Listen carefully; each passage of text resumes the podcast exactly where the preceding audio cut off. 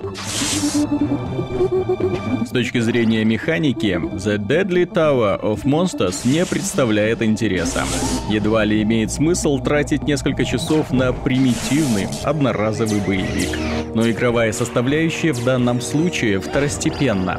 Авторы из Ace Team предложили необычный взгляд на концепцию интерактивного фильма с шутками, издевками над модными тенденциями и отсылками к старым произведениям кинематографа.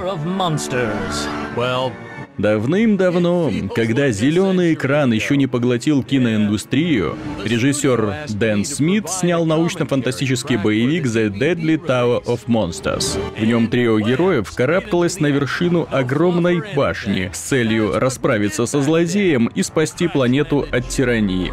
Прошли годы, студия решила переиздать ленту на DVD и пригласила создателя для записи комментариев.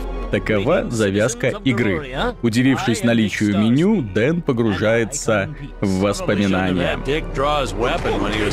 Именно мистер Смит является главным действующим лицом этого комедийного представления. Он рассказывает, как его команда реализовывала те или иные идеи, с какими проблемами сталкивалась и на какие хитрости шла. Здесь есть уморительное объяснение, почему на месте гибели врагов остаются золотые монеты, зачем по миру разбросаны шестеренки и от чего зритель почти не видит трех героев на экране одновременно. Также режиссер восхищается своими гениальными для того периода решениями. Тут женщина в одной из сцен спасает мужчину от гориллы. Достается и современным режиссерам, и переполненным насилием видеоиграм. Никудышные эффекты в The Deadly Tower of Monsters легко оправдываются нехваткой денег или недоразвитыми технологиями. Разработчики, кажется, не упустили ни одного момента, будь то насмешки над условностями в играх и фильмах или над самим процессом их создания. В The Deadly Tower of Monsters хватает отсылок к классическим лентам с легко узнаваемыми образами. Модели роботизированных созданий, динозавров и гигантских насекомых выглядят точь-в-точь как большие игрушки или люди в леповатых костюмах. Некоторые из них двигаются так, словно для их оживления использовалась технология покадровой анимации. Авторы преуспели в том, чтобы окружающая героев реальность смотрелась максимально правдоподобно в рамках придуманной концепции.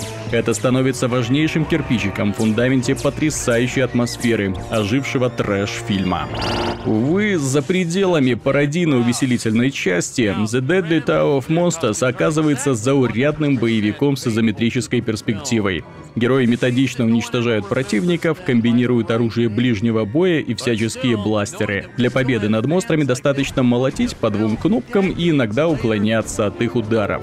Главное достоинство сражений — отсутствие сложности. Не в последнюю очередь за счет этого не раздражают дерганные движения, заторможенная реакция персонажей на команды и отсутствие точного контроля.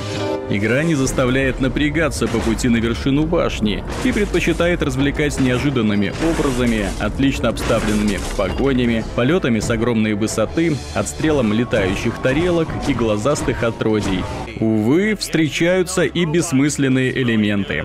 По мере прохождения расширяется арсенал героев, но из внушительного набора футуристических пушек и мечей используется от силы несколько штук. Сказывается отсутствие трудностей. Эта же причина делает апгрейды почти всего вооружения бесполезной тратой времени и денег.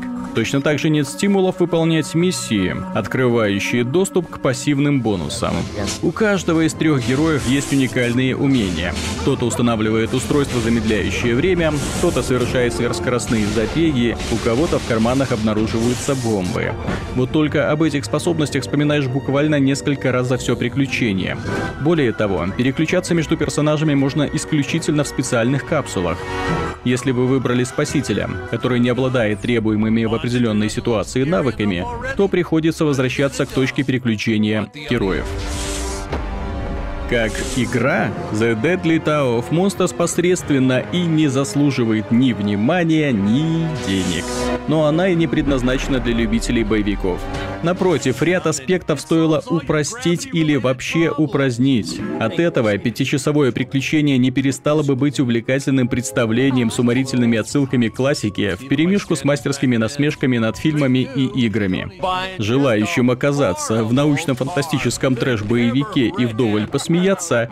Не стоит пропускать эту игру. have disobeyed me for the final time, Scarlet. Enjoy an eternity in the Tower of Eternal Solitude.